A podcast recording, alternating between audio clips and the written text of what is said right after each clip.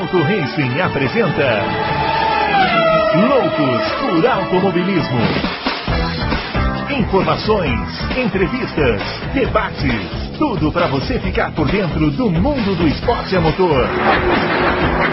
Loucos por Automobilismo está entrando no ar. Muito bem, senhoras e senhores, começando mais um Loucos por Automobilismo edição número 244 do seu podcast favorito de velocidade. Hoje, aquela edição das quintas-feiras, a edição das perguntas, a edição em que você manda suas dúvidas e permanece com elas, porque a gente tenta responder e, evidentemente, não consegue responder a todos. Mas vamos fazer o possível, né? Chamando já o grande Adalto que já vai aparecer aqui, não é isso, senhor Adalto? Hoje é aquele dia de responder perguntas, né? Rolou ainda coisas, né, depois daquela confusão de terça-feira, né? Mas hum, continua a mesma coisa, né?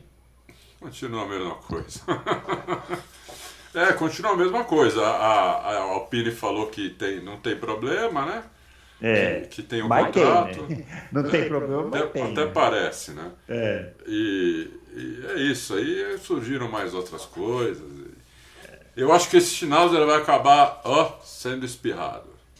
Ele não deve estar dormindo muito bem à noite, não. Não, né? o cara perdeu dois pilotos. Exatamente. Bom, chamando também, olha quem está aqui hoje, o Fábio Campos, o homem que estava gripado, o homem que teve a audácia de dizer que o Lewis Hamilton impressionou mais que Ayrton Senna, está sendo massacrado nos comentários. E é isso, o Fábio Campos. Pouco massacrado, né? É. Pouco. Eu fui criticado? É, não, mas eu respondi até alguns comentários no YouTube e não, não, não vi, só se eu pulei sem querer. Não vi nenhum pulou. tipo de, de. Voltarei lá, voltarei lá, porque né, as pessoas não aceitam, né? Que a gente Tá, não, não tem a mesma opinião do super ídolo delas. É, posso ficar- eu não posso me impressionar mais com um heptacampeão Não. do mundo. do- por- eu tenho que me impressionar mais com o tricampeão, entendi. Eu, se fosse você, nem continuava, porque vai piorar. Vai A piorar, eu igreja- também acho. A Vai igreja piorar. adventista Boa, Marcha Bruno. Não vai, não Vai- vai, não quanto mais você tentar explicar isso, mais piorar tem, vai. Se tem uma coisa que não me incomoda, são os cenistas. Porque eu não tô nem aí. Eu não tô nem aí pra esses caras, entendeu? Os, os cenistas, piquetistas. Vai, vai mexer com a igreja, a igreja adventista da Santa Marcha. você podem xingar, podem, podem xingar. né? Podem xingar. Aqui não tem, cara, não- eu não analiso o piloto por bandeira do país que ele nasceu. Aí, aí aguentam. Fazer o quê, né? Olha como Mas, ele tá. Ó, Bruno, ele continua piorando a coisa. Mas eu, eu gosto de pisar, né? Essas pessoas elas se irritam tão fácil que basta Muito, você é. falar um pouquinho, uma frase e eles desabam. Hoje tá fácil, hoje tá fácil irritar. Lá no Twitter te- eu coloquei lá que eu achava que o que o Pietro era melhor do que o Mick Outro Schumacher. também, querendo, confusão. olha lá. E aí começou. a- Teve muito joinha, bastante gente concordou, mas os que não concordaram começaram a me xingar. É, é assim. Aí eu fui, foi- é, é fácil, mas pra banir no Twitter é mais fácil que banir no Auto Racing. É, então, o Twitter tem um. Twitter tem uma coisa boa que é o seguinte, às vezes você quer dar uma limpada, aí você fala uma coisa que você sabe que vai vir uma horda de idiotas, você vai lá e, entendeu? Só no bloco. Quer dizer, quer dizer que falar que o Pietro é melhor do que o Mick Schumacher não é mais absurdo do que falar que o Hamilton é melhor do que o Senna. Meu Deus. Não, eu não sei se não, ele não, não. Olha, o. Fábio, o Fábio tá querendo piorar a situação mundo dele. é esse que a gente vive. Você vai, ser, você vai acabar cancelado na internet. fa- ele faz uns tweets pra divertir a galera. É claro que ele faz os tweets pra divertir. É comediante, né? Ele- É um comediante. Ó, vamos lá, né? Os nossos tweets. Fala em Twitter, né? Os nossos twitters estão aparecendo aqui, ó. O meu arroba BrunoAleixo80, o do Adalto, arroba Adalto Racing, e o do Fábio, arroba CampusFB. Vamos começar com essas perguntas, então, né? Porque eu vou te falar, tem muitas e a gente precisa responder todas, né? Como vocês já sabem. E vamos começar com o Davidson Alba, que ele quer saber, assim, direto e reto. Quem banca Matia Binotto como chefe de equipe na Ferrari e por que ele ainda está lá, apesar de tudo? Começar com o Fábio Campos, porque a maioria das perguntas são para o Adalto mesmo, então. Nada de surpresa, zero. É, Hoje eu sou um intruso aqui, aliás. Eu não falei da abertura, deixa eu agradecer vocês dois que adaptaram até um, horário, um pouquinho o horário para eu poder estar aqui. Então, agradeço, sem brincadeira, agradeço a vocês dois aí pela, pela, pela ajuda hoje, aí, pelo empurrãozinho. É. Nós que agradecemos você estar aqui hoje. não, o prazer é meu. É, ah, se, a gente, se, a gente, não brigar até o final do programa. É, quantos afagos, né? Tá é, esquisito. Deixa eu consertar esse ângulo aqui, mas vai. Enquanto isso eu vou falando. É, é. Ele pergunta quem banca o Binotto. Eu acho que é. o, a gente tem que tomar cuidado, porque eu não acho que o problema da Ferrari seja o Binotto.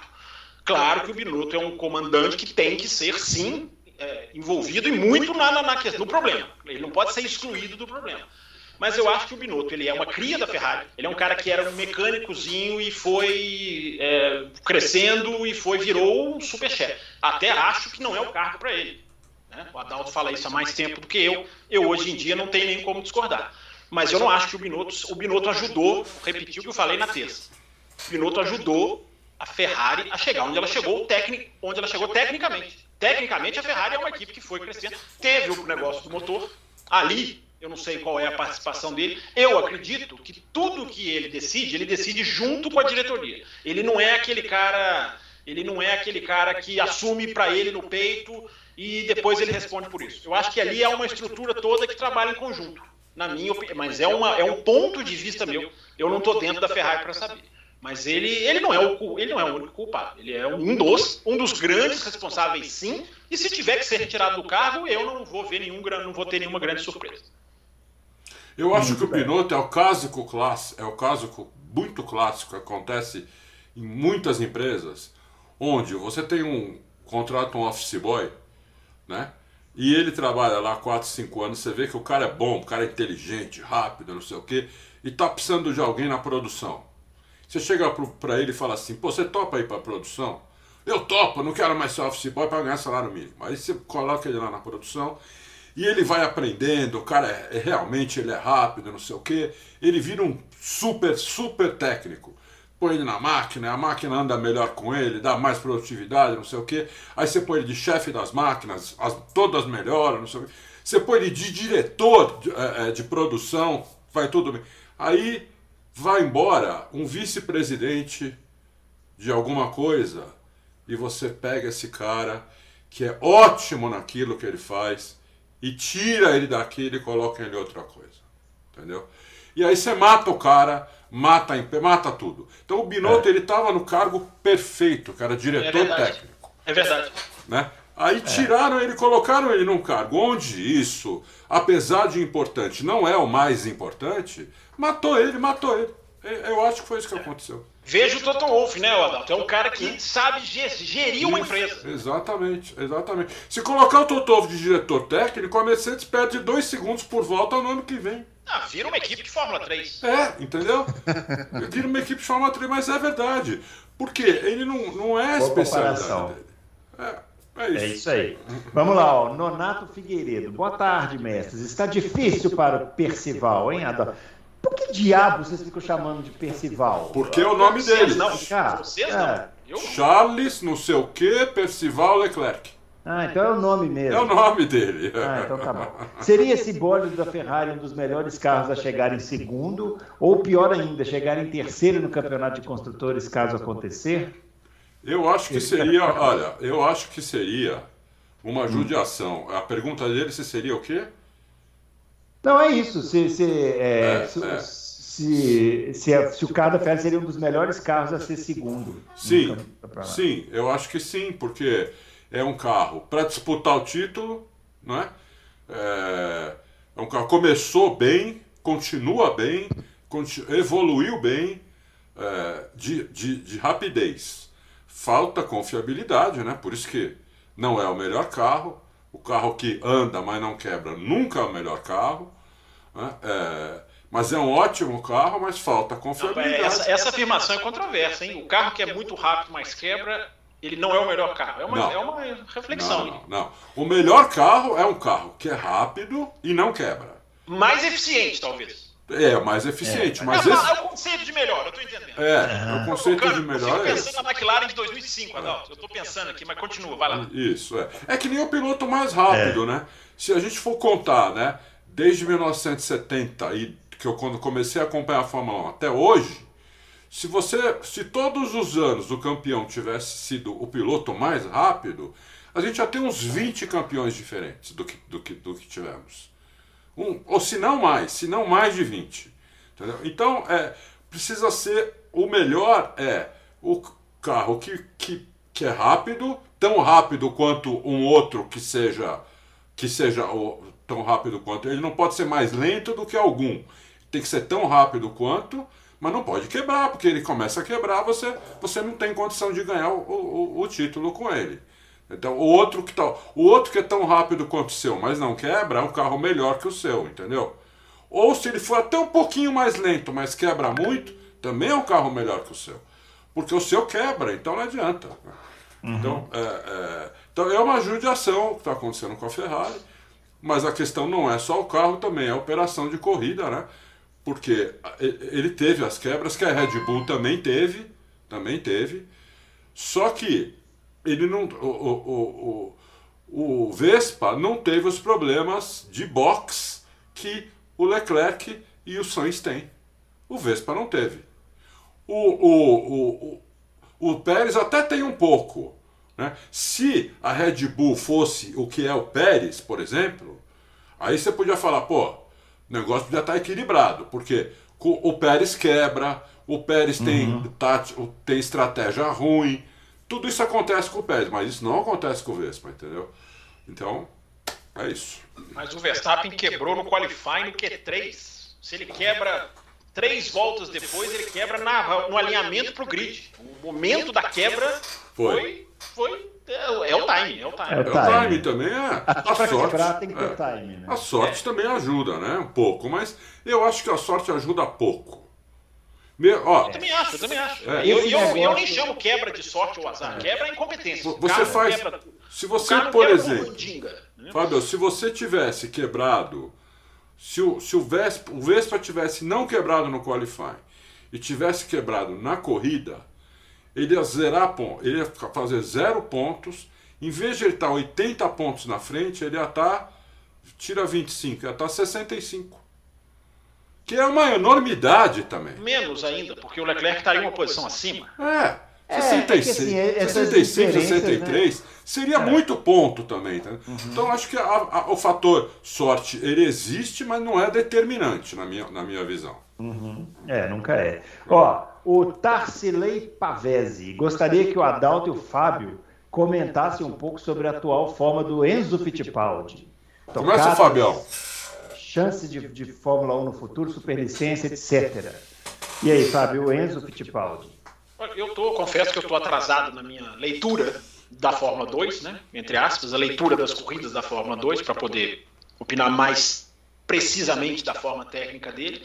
Mas é um jogo que tem que jogar, é um jogo de bastidores. Né? É o que a gente está vendo já há vários anos. O resultado na Fórmula 2 é um, uma porcentagem muito pequena do que deve, deveria ser né, para colocar um piloto na, na Fórmula 1. Então, a marra que ele fizer, os acordos que ele fizer, as equipes com as quais ele flertava vão ser mais importantes para o futuro dele do que o que ele faz na pista. É com muita lamentação que eu falo isso. Já, isso, não uhum. deveria, isso não poderia ser assim. Mas a gente viu que dos últimos campeões da Fórmula 2, a maioria não entrou, o De Vries não entrou, o Piastri não entrou, agora vai entrar, né? é, mas não entrou. Então, é, é, infelizmente, não adianta falar que está guiando muito vai chegar na Fórmula 1. Não, está guiando muito, mas tem que, tem que negociar muito. Se ele negociar é. bem, a chance dele aumentar. Ele tá bem, viu? Tá Vou falar para você, tá bem, tá na, bem. Fórmula 2, na Fórmula 2. Tá, fez uma ultrapassagem lá na, esse final de semana. O Drogovic também tá.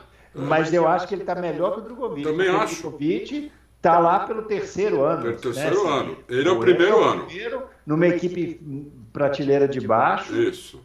Tá em quarto lugar no campeonato. Não, é. no primeiro ano não. Ele, tava, ele sofreu aquele Ele entrou acidente. no meio do ano, ano é. passado. Né? Ele entrou no meio do ano e sofreu aquele acidente, né? É. Então acho que não dá para contar o ano passado, né? É. Ficou fora, né? É. é. Conta, conta, conta, como uma certa experiência. É. Bateu no assim, finalzinho. O acidente dele foi em Jeddah, no finalzinho. Não, mas ele entrou, ele, ele... entrou duas provas antes daquilo, eu é? acho.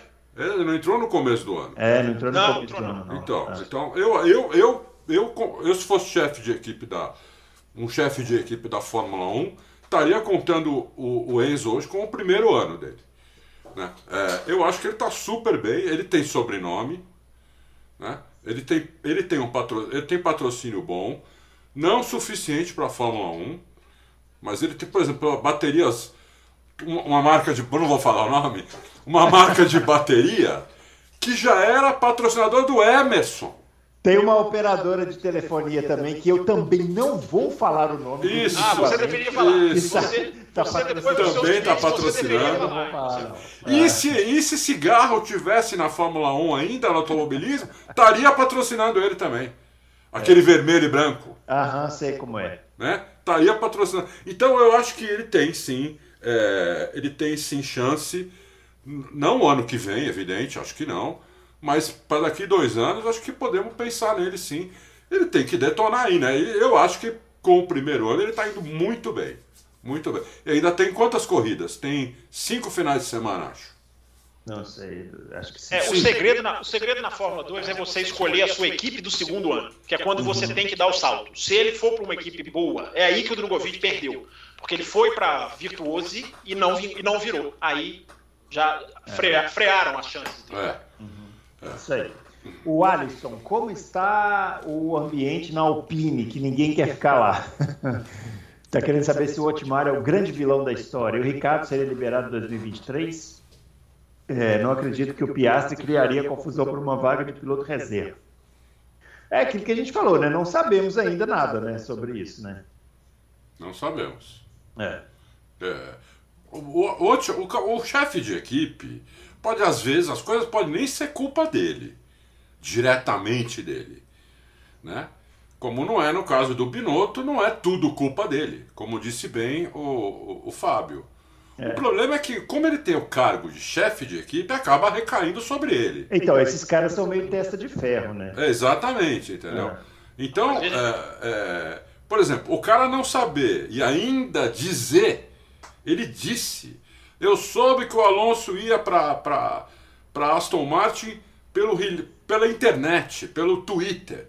Ele não podia falar isso, entendeu? É. Mesmo que ele soubesse, ele, ele já tinha, não, eu já sabia, não sei o quê. Ele, ele é burro. Ele não pode falar um negócio desse. O cara é burro, entendeu? Quer dizer, ele tá, É. ele tá aí atestando a incompetência dele. Então é complicado. E aí ele solta um negócio sem fa... Dá um telefonema antes pro Piastri, não custa nada. Telefona pro moleque, ó. O outro saiu, é tua vez, vamos nessa? Vamos junto, não sei o quê. Tem- Não, ele vai lá, coloca antes de falar com o moleque, o moleque vai lá e desmente ele meia hora depois. Aí fica ruim a situação do cara, entendeu? Fica ruim. É. Fala aí, Fábio. É, não, eu, eu, eu aí agora vou discordar de vocês. Eu acho, primeiro, a, a decisão de ficar ou não com o Alonso, ela estava acima do, do Zafnauer. Ela estava com o Luca de Mel, que deu uma... O Rossi também. Mas não foi isso que eu falei. Não foi isso que... Você não tá Não, discordando calma, mas eu vou chegar lá. Vou chegar lá. O, o, o, Rossi deu uma entrevista na França dizendo que o que ele quer para o Alonso, o que ele queria para o Alonso era 2024 WEC, onde a Renault, vai, a Peugeot, Renault, Peugeot, vai entrar um monte de gente, vai entrar um monte, vai, vai, vai haver uma grande reformulação com os LDMH, os novos protótipos. Então vai entrar muita fabricante, vai mudar a estrutura do campeonato completamente. E ele queria o Alonso lá. É, o Alonso queria vários anos de contrato. Queria um contrato mais longo. E a, Pra Fórmula 1. e a Alpine queria um ano só, justamente para jogá-lo lá pro, pro, pro WEC, enfim, para lançar lá o seu, a sua, o seu projeto de ganhar as 24 horas de Le Mans. Então o Alonso, ali, a, ali a Renault começou a perder o Alonso. Ali a Renault, porque o Alonso queria, o Alonso é, se inflou, né? Porque o Alonso se infla muito fácil. Ele viu que ele tem bala na agulha, ele viu que ele quer Fórmula 1 mais do que tudo, porque ele já ficou dois anos de fora. E ele falou: eu quero, quero um contrato maior. E os caras ficaram empurrando para segurar o Piastri. O grande erro da Renault foi dar três anos para o Ocon. Não é contratar o Ocon, não é manter o Ocon, é dar três anos, porque aí você fechou metade da equipe. Você podia falar, Ocon, vamos lá, vamos ficar, mas vamos fazer dois, vamos fazer um, e aí a gente renova. A famosa cláusula automática de renovação. É, um mais um. Isso mudaria o jogo. Isso mudaria o jogo. Ela podia emprestar o Ocon, ela podia fazer outra jogada. Mas ela ficou numa situação em que era ou Alonso ou Piastri. E nenhum dos dois aceitou essa situação. Porque o Piastri falou: ah, meu amigo, você me deixou e você me deixou um ano de fora, eu vou cuidar da minha vida. E aí tudo vem na questão do prazo. Né? O, Gary, o Gary Anderson estava dizendo, Gary Anderson que eu sempre cito aqui, estava dizendo, normalmente na Fórmula 1 de, na Fórmula 1, 31 de julho é o dia. ou você automatic, automaticamente renova, ou você quebra. É o, o, prazo de decisão é 31 de julho para contratos automáticos. Aí a gente tem que ver. Se quando o Alonso saiu já tinha vencido, se o Piastri se precipitou, aí eu não vou entrar no achismo. Estou é, pegando as informações que, passando as informações que deu para apurar de terça para cá. Então, eu acho que a questão do, do, do, do da Renault é, não, é, não é o final, é, é, é, a, é, a, organização. A organização tentou segurar. O, o erro do Zafnal, ele errou, foi dar uma entrevista de manhã, na segunda-feira, de manhã, acho que até em Budapeste ainda, se eu não estiver enganado, dizendo, e aí ele entregou. E aí ele disse, perguntaram para ele, Piastri vai ser piloto em 2023? E ele falou, o, o, os, os managements, né? Fugiu o nome aqui em português, os, os seus responsáveis pela carreira estão olhando alguma coisa, sabe-se lá o que for, whatever that means, é a frase dele, seja lá o que isso significa. Aí ele deu uma brecha. Ele deu uma brecha de que talvez não tenha coisa certa com o Piastri. Aí a Renault vai e solta o comunicado, horas depois, não, ele é nosso. E aí ele vem e fala, não, eu não sou de vocês, não. Mas essa entrevista do Zarnal complicou mais ainda, porque ele deu a brecha. Agora, uhum. meu amigo, é tudo arma para advogar. É tudo é. arma para os caras decidirem no é. tribunal. Eu, eu só sei o seguinte: eu, eu, o Piastri tem que ter um contrato com algum lugar. Né? Tem, lógico. Porque senão ele enlouqueceu a cabeça. Senão ele é o cara mais burro da história do mundo. Ele jamais é. seria louco. Agora, é, é. tomara que ele tenha garantia. Aí é que é o fator Ricardo. Eu falei uhum. aqui na terça que para mim vai ser quem vai desdar esse nó. É. Né? A, a, a, vou, vou, até trazer o Rubinho. Rubinho. Lá vem o Rubinho. Lá vem o Rubinho. Para mim, a McLaren vai fazer assim: ó, o Renault, toma o Ricardo fica uhum. com ele, desembola o Piastri para mim e vamos ser todos felizes, porque não é possível que o Piastri, assinando com a McLaren, tudo indica que a McLaren vai respeitar o contrato do Ricardo, vai ficar mais um ano de fora, não é possível. Não é possível é, mas se eu sou Alpine, eu faço assim para a Renault. Eu não fico. É, um gesto muito bonito. bonito é. Para você que está só ouvindo no podcast, ele fez um gesto de tchauzinho. Assim. De tchauzinho, isso. eu não fico, eu não ficaria com o Ricardo. É. Agora, que tristeza. Mas vai ficar com quem? ela, eles estão encurralados, Adão. É, eles o, Ricardo andou, o Ricardo andou bem na Renault. É, é, é. Mas não anda mais. Olha, olha, eu, eu, esse carro novo não anda mais. Eu, se sou eu, vou atrás. Tem dois pilotos para a Renault. Hum. Que saem fácil, tem cláusula de saída, tudo. Valtteri Bottas e Pierre Gasly. Gasly acabou de ter a cláusula é, renovada, acabou, a AlphaTauri acabou de exercer a opção. Sim, mas ele tem cláusula de saída, certeza, porque ele não queria renovar, ele só ficou lá porque não tinha opção. É, mas acabou de exer... acabou, o contrato do ano que vem acabou de ser executado. Eu Se sei, fosse antes, eu... poderia. Mas tem o Bottas, tem o Bottas. Eu acho que dá para tirar o Gasly. Assim como a McLaren, o, o, o Ricardo tem contrato para o ano que vem, exerceu a opção que era dele, e a McLaren vai chutá-lo, porque vai pagar a multa eu acho que a, que a Renault devia pagar a multa do Gasly, ou melhor ainda, eu traria o Bottas para o lugar do, do, pro lugar do Alonso. Bottas é. é um piloto que a gente sabe que é rápido, que sabe ganhar corrida, que faz pole position, que anda forte, que erra pouco e tem toda a experiência de seis anos na Mercedes. Então ele pode trazer muita coisa para a Renault, muita experiência, muitos procedimentos, equipamentos que eles não têm, que deviam ter, modos de simulador. Olha, ele pode, ele pode trazer muito para a Renault, entendeu? Eu, eu é. se fosse a Renault, eu faria isso. Para mim, o Ricardo já era. Dois, dois comentários aqui antes da gente passar para a próxima. Dois comentários antes da gente passar para a próxima, porque senão vai ficar muito longo aqui. Mas, primeiro, né? Que tristeza o Ricardo, né? Ele, ele virou uma espécie. Lembra quando os, os, mais novos não vão saber, mas quando você ia na padaria e o cara te dava um chiclete de troco porque ele não tinha moeda, o Ricardo virou meio que isso aí, né? Virou. E a outra coisa, se o contrato, entendendo que o contrato do Piastri é com a McLaren e é de titular, essa disputa toda por o cockpit da McLaren, ela perde o sentido, né? Total, totalmente. Porque assim, os, os caras têm lá Palou, Colton Herta, sei lá quem, né? Pato Ward, mas de repente, porque aí eles vão passar a ter dois pilotos jovens, promissores, dificilmente vão sair, a não ser que seja para uma Red Bull, para uma Mercedes. Para que nessa disputa perdeu o sentido, né? E aí esse monte de gente que assinou com a McLaren vai fazer o quê? Mas aí é que tá. Você assinou com a McLaren, você tem a Fórmula E, é, você tem então. a Indy, você tem essas opções. É. Hertha e Pato Ward não tem superlicença, gente. Tirem uhum. esses dois da. Esses tá, dois tá, são pro... ou são um projeto para o futuro, ou é um projeto para agradar a Andretti, porque a McLaren tem acordos com a Andretti. Uhum. Não são candidatos. É, é. São pro futuro. E pode acontecer, o Palu pode pensar: olha, se um dos dois fracassar, eu sou, eu sou o primeiro reserva, não sei. Mas o Palu tem que se resolver ainda na Indy lá. É, exatamente. Ó, vamos lá então, porque senão não vai dar tempo. Ó, Manuel Fernandes. Adalto, você poderia fazer uma análise das corridas de Max e Leclerc, em que os dois terminaram as provas e não houve erro de estratégia ou abandonos, para vermos quem está à frente do outro em termos de desempenho? Não entendi. Será ele quer que... Entendi. Ele, ele quer que tire todas as quebras e, ah. e, ah. Vai, e, e erros do piloto. Tem que lembrar de uma por uma. Vai, vamos lá. É. Eu, eu, eu, não vou lembrar. Quem, quem que fez a pergunta? Manuel Fernandes. Grande Manuel. Grande Manuel. Olha, é. Manuel, a pergunta é boa, mas vamos dizer assim, ela é irrelevante, porque automobilismo é, tem quebra, tem erro de piloto, tem erro de estratégia, tem tudo. É, tem, tem estouro esse, de pneu. Não existe esse ambiente 100% isso, seguro. Não né? existe né? isso, entendeu? É. Não existe. É. Esse ambiente 100% não existe. Então, o que, nós, o que nós estamos vendo hoje aí é o que é. Eu posso, de cabeça, posso te dizer o seguinte. Eu acho que a Red Bull é um, é um carro melhor de reta e de curva de alta, e a, e a, e a, e a Ferrari é um carro melhor para circuito mais travado, curva de média, e tá ali com a, com a, com a Red Bull em curva de alta. Ela é boa também em curva de alta. Mas a.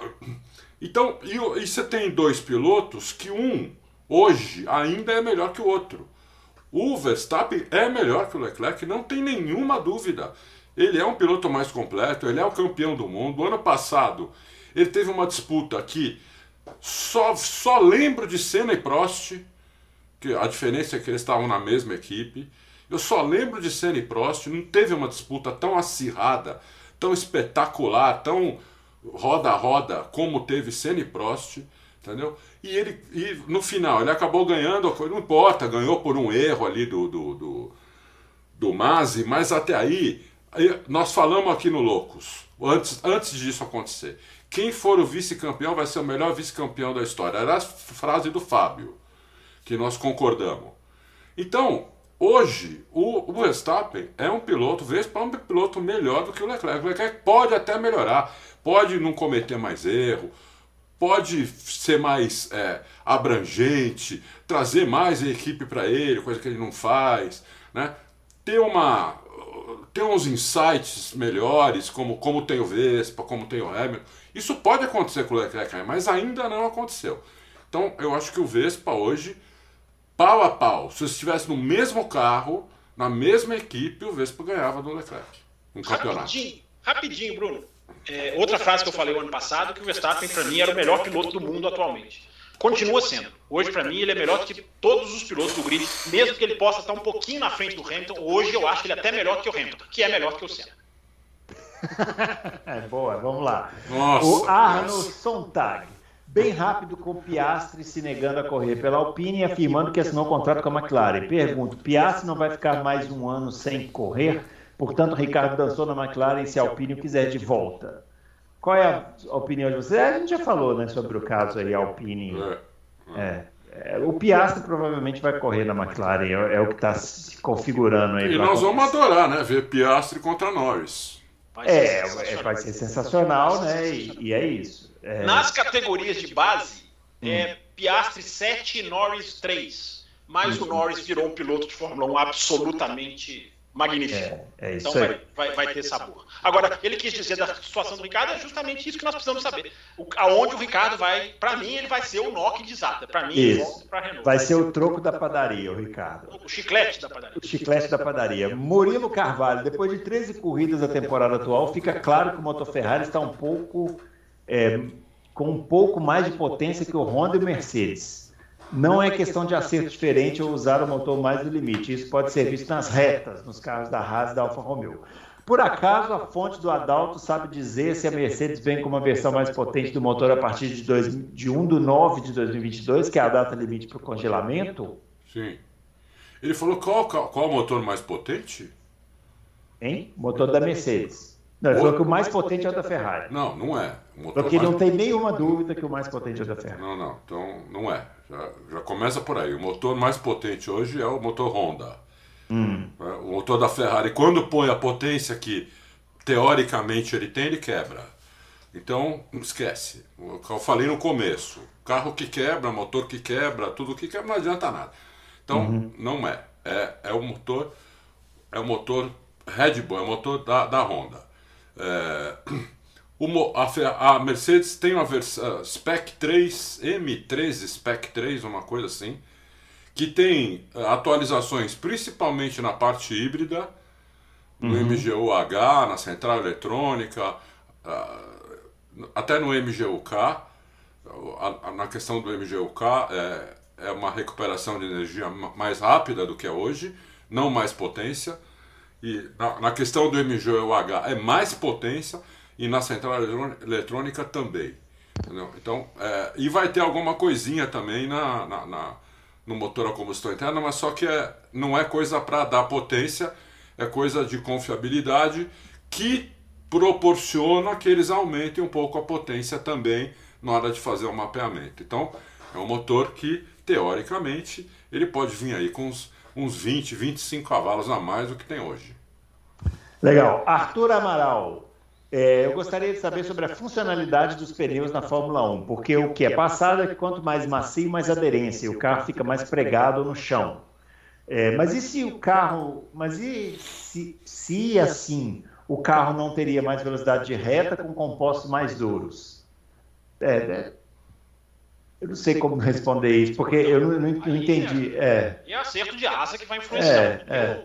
O, o, pneu decidir o jogo é na curva. Ele na curva, o jogo na né? curva, que é a hora que ele vai segurar o carro mais ou menos. Na, na reta, não. Na reta é, é, é, o ar. É o ar. Enfim. A não ser que haja ali uma cambagem muito exagerada, você diminui o contato, uma pressão muito alta. Quanto mais pressão do pneu, mais ele vira um balão. Aí só se houver um exagero muito grande. Mas é, é, é na curva que, que a borracha decide. É. O Luciano Almeida, por que a Andretti, mesmo disposta a pagar a tal taxa de milhões, ainda não consegue entrar na Fórmula 1? Que falta? Quais as chances de termos 21 equipes no grid em 2024? E aí, 21 equipes? Aí é um é, sonho. Nós é, 10? Não, ele quis dizer. É, ele quis dizer 20, seriam 22 pilotos, né? É, e 11 é, equipes. Eu não tenho essa informação de que eles estão dispostos a pagar os 200 milhões, eu não tenho essa informação confirmada ainda. Hum né, pela Fórmula 1, é, pela FIA ou pela Liberty, eu não tenho essa informação confirmada. Então eu não sei se eles estão dispostos mesmo a pagar esses 200 milhões. Teoricamente, uhum. se, eles, se eles pagarem os 200 milhões, eles entram. Não. Tem que aprovar. Eles têm que aprovar. Eu também achava isso. Eu, antes do caso, eu achava isso. Eu, o que eu aprendi com o caso é que não só, não só pagando, eles têm que ter aprovação de de, dos times, enfim. Pra, pra Por isso que o Andretti saiu com o Pires da mão lá em Miami, então, conversando com os caras. Mas eles, mas, eles, mas alguém já confirmou que eles vão pagar os 200 milhões? Bom, o Andretti diz, o Andretti fala, não, ele foi perguntado em Miami, na cabine, acho até que eu contei um pouco dessa entrevista aqui, é, na cabine ele é perguntado pelo David Croft, da Sky, é, você tem os 200 milhões? O Andretti responde, no problem. Ah, bom, então. E eu acredito nele, Adal. Sabe não, não, não, que então, não, chegar nesse eu patamar. eu, vou dizer, eu vou dizer porque que vai além da não, Eu também acredito. Se ele falou isso, tá falado. Não, mas vai além da nossa crença. Porque informação é. Quem está bancando o Andretti é um grupo chamado Steinbenheier. Eu não, tô, eu não vou pronunciar direito. Que é o grupo que patrocina o carro do Andretti, que é dono, tem participação acionária na franquia do New York Yankees. Hum. Então, Adalto, é gente com dinheiro. É muito é gente, dinheiro. É muito gente dinheiro. com muito dinheiro. Muito então, dinheiro. se fosse só o Andretinho falando quietinho, é, mas não, os jornalistas americanos já afirmam, a fábrica da Andretti já tem toda a estrutura pronta, sim, né? então, paredes, então, então, pessoas, já, já então, então não, não dá para entender, então não dá para entender. É, é aquilo que eu falei no começo, só se a Fórmula 1 acha, mas isso é um achismo meu, Não é uma desculpa para a Fórmula 1, não. É um achismo meu. Só se a Fórmula 1 acha que o Andretti, mesmo pagando 200 milhões, não tem nada a acrescentar na Fórmula 1. Só se for isso. Não É, tem outra é explicação. absurdo. Sim, Não mas tem é outra absurdo, explicação. né? Mas é um absurdo, né? Porque, se porque a Fórmula 1 isso, fazendo três é. corridas nos Estados Unidos, querendo É. piloto Então, não, então. Jackson, meu Deus, né? Mas qual seria? Mas qual seria uma explicação? Eu não sei. Você A explicação que já é assumidamente, foi falada assumidamente por Christian Horner e Toto Wolff, é de que eles não querem dividir o bolo que eles recebem hoje. O bolo da premiação. É, porque vai dividir, ao invés de dividir por 10, dividir por 11. Agora, isso é tão absurdo. Não, mas então vai no que eu falei, ela não vai acrescentar. Por isso que eles não querem dividir o que eles já têm. Mas, mas o bolo, Adalto, a longo prazo, o bolo vai crescer. Então, É. se eles tivessem um pouquinho de visão, o bolo vai crescer, porque vai ser mais não, audiência. concordo também. Isso- Não, mas isso não existe. eu concordo. O último, o último, rapidinho, o último contrato da televisão ESPN americana com a Fórmula 1 era de 5 milhões de dólares por ano. Foi assinado, foi assinado em 2017. Isso. Passou para 75 milhões de dólares por ano. Porque esse é o efeito Estados Unidos. Então é claro que eles vão ganhar. E vai eles 100 não querem. daqui dois anos, se eu não me engano. Eu, eu, Três. é, é, eu vou, e eu vou dizer mais, Adalto. Acho também que tem um medo competitivo do Andretti. Porque hoje quem entra vai ter mais túnel de vento, os motores que entrarem Audi e Porsche. Vocês acham que é coincidência essa demora para empurrar Audi e Porsche? É, eles vão ter vantagens. Os caras estão se tremendo todos por causa disso. Tem tudo isso no jogo, mas eles assumidamente dizem: tem que ver esse negócio da taxa. Ah, pelo amor de Deus, né? Olha o tanto de piloto que bom que podia estar no grid, com duas cadeirinhas a mais. Pelo amor de É, Deus. não, eu, eu, eu não dei razão pro 1. Eu só, Não, eu eu só sei, tentei eu buscar uma razão, entendeu? Sim. É, mas isso não existe, né? O cara ter que ser aprovado por quem tá competindo. Isso não existe. Exatamente É, isso. e- Essa é, a fala- essa é a herança do Eccleston. É, Não, mas não olha, tirou. A olha, Liberty tinha que ter tirado isso. isso existe também na NBA e na NFL. É, mas não devia existir. Mas eu, você já citou NBA e NFL várias vezes. E eu sempre digo, Adalto, NBA e NFL tem 30 franquias. É. Estão absolutamente abarrotadas. Eu sou a favor da Fórmula 1 fechar franquia. Mas quando ela tiver um grid do tamanho dela. Sim. Hoje ela tem um grid Sim. do tamanho dela. Sim. É isso aí. Vamos lá. Tiago de Oliveira. A vitória do Max foi ótima na, na Hungria, ok, mas com um carro com menos ritmo de corrida, como um carro com menos ritmo de corrida ganha de carros com mais ritmo de corrida? Fácil. Essa é a teoria que estão falando. Para mim, isso não faz sentido. O carro do Max era um canhão. Deu dois undercuts na Mercedes e no Sainz. Isso. Se a Ferrari tinha mais ritmo de corrida, o Sainz estaria na frente do Max. Não faz sentido, diz o Thiago. É lógico que faz sentido. É lógico que faz sentido. Primeiro, é- é- é- o ritmo de corrida do, do, do Max era, era só 0,075. Não era nem um décimo mais Não, mas peraí, aquele que você está falando, aquele gráfico da semana da terça passada, aquilo é equipes, não é pilotos. Aquilo, aquilo pesa o Pérez. É, eu, eu não tenho certeza se aquilo é equipe ou se é o melhor da equipe. A gente tem que conferir isso. É. É, porque se for a equipe, a, a Ferrari não tinha o melhor, o melhor ritmo de corrida. Concordo com você. Concordo com Ah, você. Então, é, é, por isso que eu acho que aquilo ali é o melhor de cada equipe. O, o, o, por isso que a estratégia faz tanta diferença. Exatamente. Tanta diferença. Porque o Max ele aproveitou os momentos cruciais da corrida para vencê-la. Quando ele chegou no Hamilton, ele, ele falou. Que que é, que, não é o Max, aí é uma coisa mais da equipe, né? O que, que ele falou? Ele vai, ele vai ter alguma dificuldade nessa ultrapassagem. Porque o ritmo do Hamilton era bom, o pneu do Hamilton estava bom ainda, né? e o Verstappen tinha gastado mais o dele para chegar naquela posição, porque ele não largou tão bem, porque teve problema de embreagem. O Hamilton já largou bem, já passou dois na largada. E depois de, um- de duas voltas passou também o, o, o, o Norris. O, o, o, o Verstappen, como teve problemas de largada, ele teve que vir depois destruindo o pneu. Então, quando ele chegou no Hamilton, o que, que eles fizeram? Vamos fazer um undercut, né? Em vez de ficar três, quatro voltas atrás, o Hamilton se defendendo, o cacete, tiraram, quando ele voltou, já voltou na frente do Hamilton. Então, eles aproveitaram o máximo que eles podiam, né? E fizeram os melhores pit stops da corrida. São todos os melhores pit stops são os da Red Bull. Então aí você você mata e o Max tirando tudo do carro Tá aí ó, o segredo da vitória. E a, e, a, e a Ferrari ainda fazendo merda, pronto, acabou. Não, não tem. Olha, olha, a diferença que a pessoa Verstappen fez, hein? A estratégia foi excelente e a estratégia. Ele ganha muito mais na estratégia, isso, isso, eu, isso eu acho. Eu, eu, é, é verdade e eu concordo com a frase. Apesar daquele gráfico, a Ferrari não era o melhor carro naquele dia. Tanto que a estratégia do Sainz não é o desastre que foi a do Leclerc e ele cai. Mas olha a diferença do Verstappen. Volta a chamada outlap, que é a primeira volta que o cara faz pós-troca de pneus. Do segundo para o terceiro stint. É, Verstappen, 1,39,4. Sabe quanto foi a do, sabe quanto foi do Russell? 1,42,2. De 1,39,4 para 1,42,2. 3 segundos. 3 segundos, e os dois com o mesmo pneu. Aí vem a Ferrari, coloca o branco no Leclerc, a volta do Leclerc, 1,45 e 3. Nossa senhora. 6 segundos, segundos, pratica, 6 segundos praticamente mais lento é, que o Verstappen. Mas tirando, a, tirando a, a, o pneu da Ferrari, que a gente já falou muito na terça, olha a diferença do Verstappen pro Russell. Ali o cara foi genial, no undercut. A, a estratégia foi talvez mais importante do que o braço dele. Estou disposto a entrar nessa discussão, acho ótima. Mas o que o braço dele fez na outlap Matou, matou. É.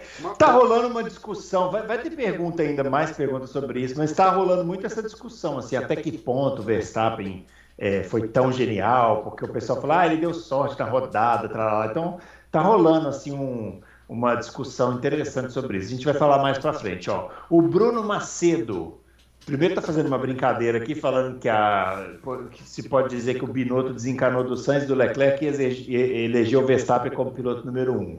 Piada. E a outra é falando o seguinte: poderiam comentar como deve estar a confiança do Leclerc em si e na equipe e seu moral indo para a pausa do meio do ano. Não deve estar nada boa, né? Não, não. Essa é uma boa pergunta, hein? Essa pergunta é, é muito boa e é. eu repito o que falei na terça. Para mim é o caso dos dois pilotos sentarem com o Binotto e falar, Binotto, nosso feeling tá ganhando desses caras de 10. É, Dá mais um crédito para nós aí. Não venha público nos criticar se a gente der uma desobedecida. Uhum. Isso conceitualmente é um desastre. Falar que um piloto tem que desobedecer o seu engenheiro. Né? É, é, é bater palma pro caos. Eu, eu falo isso assim, é, me contradizendo, mas é o caso. Porque tá tão absurda a diferença piloto-engenheiro que tá. Que tá como, como diz o Rômulo Mendonça, eles seriam mensageiros do caos. Grande Rômulo Mendonça que narra a NFL, na, na, é. narra a NBA. É. Vamos lá, ó. Fernando Lima, George Russell, até agora não vi nada na Mercedes que justificasse o hype. Adalto, o que você ouviu do Dude ou analisou de Cameron Bode que o faz pensar que ele tem um potencial de fazer mais que o Bottas e o Nico Rosberg? Outra coisa também que está rolando demais é esse questionamento a respeito do George Russell, né? Depois desse final de semana. Eu vi várias pessoas comentando sobre porque, isso. Porque as pessoas são resultadistas. Mas nesse final de semana que ele foi super bem? É, são resultadistas. Se você pega as seis primeiras, sete primeiras corridas, o Hamilton não servia mais, tinha virado segundo piloto do Russell. Aposentado. O novo Hamilton. Hamilton, uma farsa, uma a que farsa. eu mais gosto é o desmotivado. É que mais é. Uma farsa, está desmotivado só pensa em, em coisa verde, é, põe brinquinho, é, tudo. Aí o, pararam de fazer experiência, o Hamilton passa a andar na frente. O Russell não é tudo isso também, então não é, nada, não é nada disso, entendeu? O Russell é ótimo piloto, é a primeira, o Russell andava no pior carro do grid, ou segundo pior, só uma vez foi o segundo pior, foi o ano passado, que a Haas era pior, a Haas nem era um carro de Fórmula 1. Os outros anos era o pior carro do grid, né? O companheiro dele era horrível, então ele não tinha nada o que aprender com o companheiro de equipe. Ele sozinho ele teve que se desenvolver numa equipe com pouco recurso, com pouco dinheiro, com pouco equipamento, com nenhuma motivação, né? É, perdendo dinheiro, foi vendida no meio do, do caminho quando ele estava lá. Ele sentou agora numa equipe que ganhou oito títulos do lado do heptacampeão mundial, que tem toda a o Hamilton fala, nego, o Hamilton é que nem o Schumacher na Ferrari quase. Porque o Hamilton fala assim: opa, eu tenho uma ideia, todo mundo para o que está falando para ouvir. Entendeu? Então ele entrou no, nessa, nessa, nesse caldeirão e está entregando tudo que dá para entregar. Com um carro difícil, complicado. Entendeu? E o, o Dude só fala bem, só tem elogios pro, pro Russell e acha que o Russell vai ser o novo Hamilton daqui dois, três anos. É isso que ele acha. E eu concordo, eu também acho. É isso aí. Eu também acho. Vendo a tocada dele, você, você se tiver. É o Fernando que perguntou, né? É. O Fernando deve ter F1 TV. Só Uhum. pelo jeito que ele escreve. Fernando, pega, pega a F1 TV, pega, corrida, pega essa última corrida. Põe no carro do Urso e vê 15 voltas dele. Entendeu? Como é que ele se comporta no trânsito, fora do trânsito. Como é que ele faz para tentar defender a ultrapassagem. Como é que ele dá as voltas, onde ele freia, se ele freia com o volante esterçado, onde ele acelera, você vai ver. Você não, qualquer um que fizer isso vai ver. O cara é muito bom, muito bom. Muito bem, vamos lá. Ó. Guilherme Moreira. Temos um grid com vários talentos, mas vocês acham que realmente todos eles serão campeões? Pergunto isso porque acho difícil todos eles um dia terem um carro competitivo para conseguir um campeonato. Queria saber a opinião de vocês. Ele está citando o Russell, Leclerc, Norris, Gasly, Sainz, entre outros. É, aí é uma futurologia Não, campeão você não vai ver, É, eu acho que não também. Não vai ver, não. É. Tem um bom piloto, legal. Assim, eu, eu até o o Adalto falou de Gasly e Bottas na, na, na, na Alpine. Eu até escolheria o Gasly hoje, an- diante do Bottas. Eu acho até que eu escolheria o Gasly, mas no campeão do mundo ele não vai ser, não. O ouvinte respondeu a própria pergunta. Ele mesmo falou. Os É. carros não vão ser todos campeões e depende, vai depender da longevidade da carreira de cada um deles. É. Se o Verstappen continuar estar. nessa toada, gente, a gente vai viver outra era. Exatamente, é isso que eu ia falar, porque a gente tem vivido de eras, né? Agora tem uma O grande- coisa, hein? O grande problema de viver de eras é que mata, uma, mata vários bons pilotos, né? Tem, O tem uma coisa, o melhor deles sempre, ou 99% das vezes, acaba no melhor carro. Entendeu? É. Então, você pega os caras que você acha bom aí, os melhores, né? E eles, o, o cara que for o melhor deles vai acabar no melhor carro. Hoje, hoje você tem os dois, você tem três pilotos nos três melhores carros, né? Só, falta só o Norris. Na minha, o Norris tinha que estar numa Ferrari. Né? Ou, ou na Mercedes ou na Red Bull. O Norris é um cara que está fora ainda do, do, do- Eu acho que ele é, é muito pro carro. Ele, ele guia mais do que o carro. Os outros, eles estão lá, entendeu? Eles, os outros melhores, eles estão todos no- no- nos melhores carros. Agora, não depende só do melhor carro, né? Depende, a gente está vendo que depende da equipe também. Né? A equipe, se não, se não ajudar, também não vai. Ninguém faz milagre. O automobilismo é um esporte de equipe. Né? Então, É isso aí. Bruno, exceção Fala. foi aquele momentinho ali, né? Nesse século são eras atrás de eras, né? Exceção foi aquele momentinho ali, dois Alonso, Raikkonen, Hamilton e É. Button. E- Ali e foi olha- onde houve uma Mas onde olha, houve e uma olha que surgiu de gente ali, né? É. Você vai matando, vai matando as gerações essas, essa coisa de ter um piloto ganhando tudo. Mas assim, né? Também não, o cara não tem culpa, né? Quando o Hamilton resolver aposentar, digamos que o Hamilton resolva aposentar no final do ano que vem. Digamos que no ano que vem a Mercedes ganha o campeonato. E eu tenho quase certeza que ele aposenta. Eu aposto Hum. dinheiro, inclusive, que ele aposenta. Se ele ganhar o campeonato ano que vem. Quem que vai pro lugar dele? Norris. Ele, provavelmente é o Norris que vai pro lugar dele.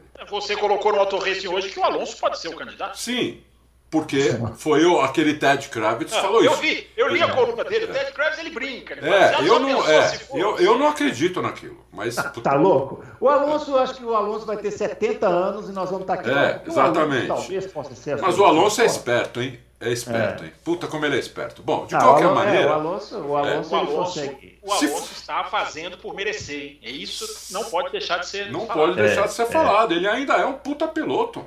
É. Ele ainda é, entendeu? O, o outro lá. lá. é a esperança, tirar o Ocon fora agora. Mas há dois anos atrás, três anos atrás, todo mundo punha o Ocon nesses caras aí, que são os melhores. É. Todo mundo punha. Não, eu não colocava nesses melhores, mas eu colocava como um piloto melhor do que ele é hoje. Então, todo mundo punha. Então isso, isso muda. Então se fosse hoje, se o Hamilton fosse se aposentar hoje, e se eu fosse a Mercedes, eu ia atrás do Norris, porque é ele que está fora do carro certo. Os outros estão com o carro, entendeu? Eu ia atrás do Norris. Vamos lá, ó. O Lucas Bonino. O que faz o Leclerc tão apático em relação às estratégias cada vez mais idiotas da Ferrari? É, o que falta nele para peitar a equipe, como o Sainz vem fazendo e tirando um ótimo proveito disso? Ah, Acho que isso é muito personalidade, né, Fábio, do cara também, não é? É, e a gente também tem que pensar assim, né, gente? Ficar incentivando a desobediência é muito fácil para quem está de fora, né? Sim, sim. É. Desobedece o seu chefe, desobedece o seu engenheiro. É, eu repito, essa, essa sentada nas férias que eu visualizo, é- eu vou falar o que eu acabei de falar, ela é uma coisa que nem na minha cabeça entra, de tão extrema que é. Agora, ah, você não pode toda. A gente tem que ter calma, gente. O piloto não vai estar sempre certo. É, e o não, engenheiro não é, vai estar é sempre verdade, certo. Tem que é haver um verdade. bom senso. Não está havendo esse bom senso. Mas não quer dizer que tem que fazer tudo que o Leclerc quer ou que o Sainz quer. É lógico. É porque está havendo uma disparidade. O engenheiro, teoricamente, ele tem muito mais informação. Só que o piloto tem um feeling da pista que não pode ser desprezado, então é o equilíbrio. Não está havendo um equilíbrio. Os pilotos estão sendo muito ignorados, muitas vezes ignorados. Exatamente. Eu falei tanto do Norris aqui e ele cometeu uma, uma besteira o ano passado, onde ele poderia ter tido a primeira vitória e não teve que desobedecer a equipe. Então não é sempre que o piloto está certo, como o Fábio falou. Não é É sempre. isso aí. Vamos lá, ó. O Antônio Carlos Melo. É uma dúvida que somente o Adalto, o verdadeiro Google da Fórmula 1, Ih. poderia esclarecer. Então, vamos lá. Agora Vamos, complicou. vamos fechar as nossas Vamos câmeras. fechar as câmeras e deixar o Adalto brilhar. O side pod lateral foi padronizado pela FIA e incluído no regulamento. Além de conter entradas de ar e envelopar componentes, os side pods integram um sistema de segurança contra impacto lateral. De que forma a Mercedes pode não usá-los no padrão determinado e ainda estar dentro do regulamento? Fato bastante questionado pela Red Bull no começo da temporada e depois esquecido. É, porque, porque até onde eu sei, o side pod ele tem um tamanho máximo. né? Ele não tem um tamanho mínimo, ele tem um máximo. Então, só aí já mata eh, o problema de, de ter o tamanho especificado, né? Não é uma peça com tamanho especificado, é uma peça que tem um tamanho máximo. Então, você pode ter, quando só está especificado o máximo, você pode ter menos. Não é que nem o peso, por exemplo, que o peso é mínimo, mas também não tem peso máximo. né? Então, é isso. E se passa pelo crash test, é, Antônio, Carlos, é, Antônio Carlos, grande Antônio Carlos, escreve cada texto maravilhoso para o Auto Racing. A gente publica praticamente todos os textos que ele manda. É, ele é- deve ser, eu acho que ele é até mais velho que eu, é, conhece muito, conhece muito. É, mas acho isso, viu, Antônio Carlos? É que, primeiro, não tem um tamanho mínimo especificado, só tem o máximo, e não é, se passou pelo crash test, então está dentro do regulamento, entendeu? É, é, só, só essa é, é a única resposta que eu posso te dar é essa. Eu vou ser indelicado. Antônio, Carlos, tape os ouvidos, porque você falou que só o Adalto pode, então você não acredite em nada do que eu vou falar. Mas eu vou falar. Side pod é uma coisa, Antônio Carlos, estrutura de impacto é outra. Não existe padronização do side pod, tanto que são cada um mais diferente do que o outro em 2022. Há uma estrutura de impacto que está atrás aqui, está praticamente no retrovisor, está na frente, na verdade, está praticamente no retrovisor. Aquilo ali é que absorve o crash test. Então não tem nada a ver com o side pod. A gente pensa que o side pod é quem vai segurar o impacto. Não é. Tem que ter uma estrutura de impacto fixa que a Mercedes manteve, mesmo é, é, enxugando o seu side pod. Mas não acredite em nada disso que eu falei. Antônio. Não, mas até porque a célula de sobrevivência do Fórmula 1, ela que tem que estar intacta, ela não, não, não tem side pod.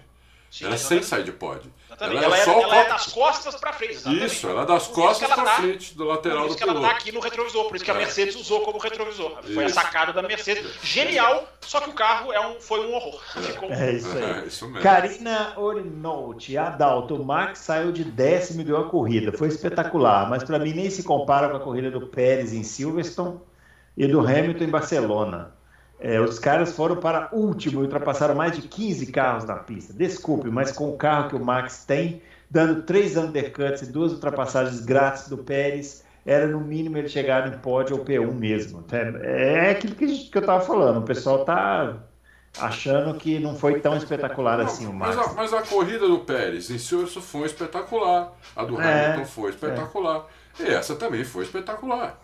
Nós de- eu dei motivos 10. Eu dei diferentes. 10 Ela quer no, um ranking de espetacularidade. Espetacularidade.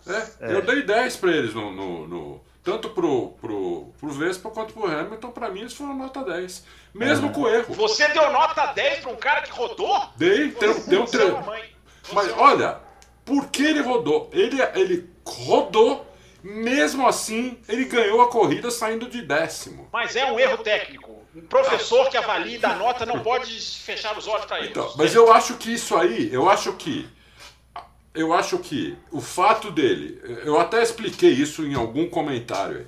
Eu acho que o fato dele ter mudado a estratégia antes da corrida, ele ter aproveitado os momentos cruciais da corrida para fazer tempo, para trocar pneu na hora certa, é, e ter vencido a corrida, anula o erro que ele cometeu, que só prejudicou mas mesmo assim, ele ia chegar 10 segundos na frente, só, ele, só, ele só chegou 7 e pouco, ele tirou o pé na última volta totalmente. Porque até a penúltima volta estava 10 segundos na frente do Hamilton. Então, quer dizer, o, o, erro dele não comprometeu nada do que ele fez, entendeu? Nada. Então, por isso que eu dei 10. Primeira vez que eu dou 10 para alguém que comete um erro. Vamos lá, o Márcio LG. É, estava esperando chegar ao programa 300 para participar de novo, mas como o Fábio Campos mandou um olá para os silenciosos, aproveito que ele aparentemente estará presente hoje para agradecer. Aparentemente, ele, ele deixou aqui. É, ah, está elogiando aqui o programa e, na verdade, quer fazer um comentário que acha que a Mercedes, por mais que esteja melhorando, só está onde está pelas trapalhadas da Ferrari e pela irregularidade do Pérez. É, mas o esporte sempre é feito daqueles que acertam e dos que erram, né? E geralmente os que acertam passam os que erram. Então. Não. É imagina se a Ferrari estivesse fazendo igual a Mercedes, não tivesse quebrado é, né? nenhuma vez, os pilotos não tivessem batido nenhuma vez, onde estaria a Ferrari? Como é que é o nome dele, Bruno? É o nosso amigo Márcio LG. Márcio, obrigado pelos elogios, pela brincadeira, mas eu vou te deixar bravo comigo. O que você está dizendo é a mesma coisa que virar e dizer que um time só ganhou de 5 a 0 porque o outro tomou 5 gols. É isso aí. É o jogo sendo jogado, eles é estão jogando o jogo, jogo melhor. Jogado. É, é, é e, o carro, e vamos falar sério, o carro evoluiu muito. O muito, carro evoluiu. É. é isso aí. O Vincent Brandolt, belo nome. Eu quero fazer uma especulação aqui. Red Bull precisa de um piloto quando o Checo se aposentar. Sonoda talvez não esteja na altura e o Gasly não é uma opção. Dar o vale é braço duro. Vip está queimado e mal no campeonato. E o Royer também não vai andar muito bem. McLaren quer se livrar do Ricardo. Nossa senhora, gente, olha o tamanho da pergunta. Mas falou Reta ou o Ward, no mínimo, levarão algum tempo para se adaptar à Fórmula 1. O Fábio já explicou que o Reta e o Ward nem têm superlicença. Ele está falando aqui. O Alpine sem Alonso e sem Piastri está no mato sem cachorro, porque seu melhor júnior é o Jack Durham, que está em nono na Fórmula 2. Red Bull poderia colocar o Piastri na Alpha Tauri, Gasly para a McLaren, Alpine fica com o Ricardo. Eu já estou perdido aqui. Se o Ricardo ficar com a McLaren em outra categoria, Alpine provavelmente puxaria o Pucher por ser francês.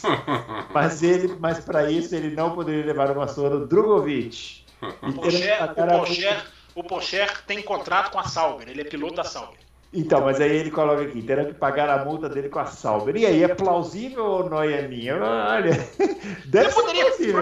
Bruno, você poderia ler de novo? Eu, eu tenho que pensar meia hora para responder. Vamos, vamos responder. Que eu vou te falar. Nem, nem o... É. Responde, né? Na página do Tem o autor de série mais, assim, pensaria numa trama tão rocambolesca, assim, né? Então, parabéns aí pro nosso amigo. Ó, a gente nunca falou isso, mas vamos falar agora, né? Foda-se o que. Hamilton é, Hamilton é melhor que a cena, você vai falar. É. A Red Bull, hoje, ela é uma equipe como era a Ferrari no começo do século. É uma equipe de um piloto para ganhar e o outro para ajudar. Ela não é uma equipe para ter dois pilotos para ganhar. Entendeu? Mas só ficou assim porque o Ricardo foi embora, né? Sim, porque o Ricardo foi embora. Mas o Ricardo já diz. O Ricardo já deu algumas indiretas deu, que ele deu. estava vendo isso. É. Deu, deu, é. deu. Então, é.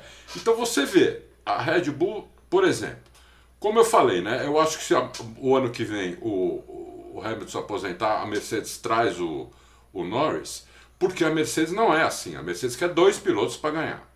A Mercedes, quando ela tinha o, tinha o Rosberg, trouxe o Hamilton, ela provou isso. Ela, o, o, o Bottas. O Bottas ela deu para trás. O Bottas ela deu para trás porque ficou muito tempo com ele. Mas quando ela contratou, o Bottas tinha um potencial. Se falava que o Bottas era um novo prodígio. Tadalto, eu jamais vou esquecer a entrevista do Toto Wolff na Austrália 2017, antes do primeiro treino livre, perguntaram por que, que você escolheu o Bottas? Porque eu quero paz nos Bottas. Totoro falou texto. Não, ele, não, falou, mas porque ele tinha, ele tinha uma guerra no boxing.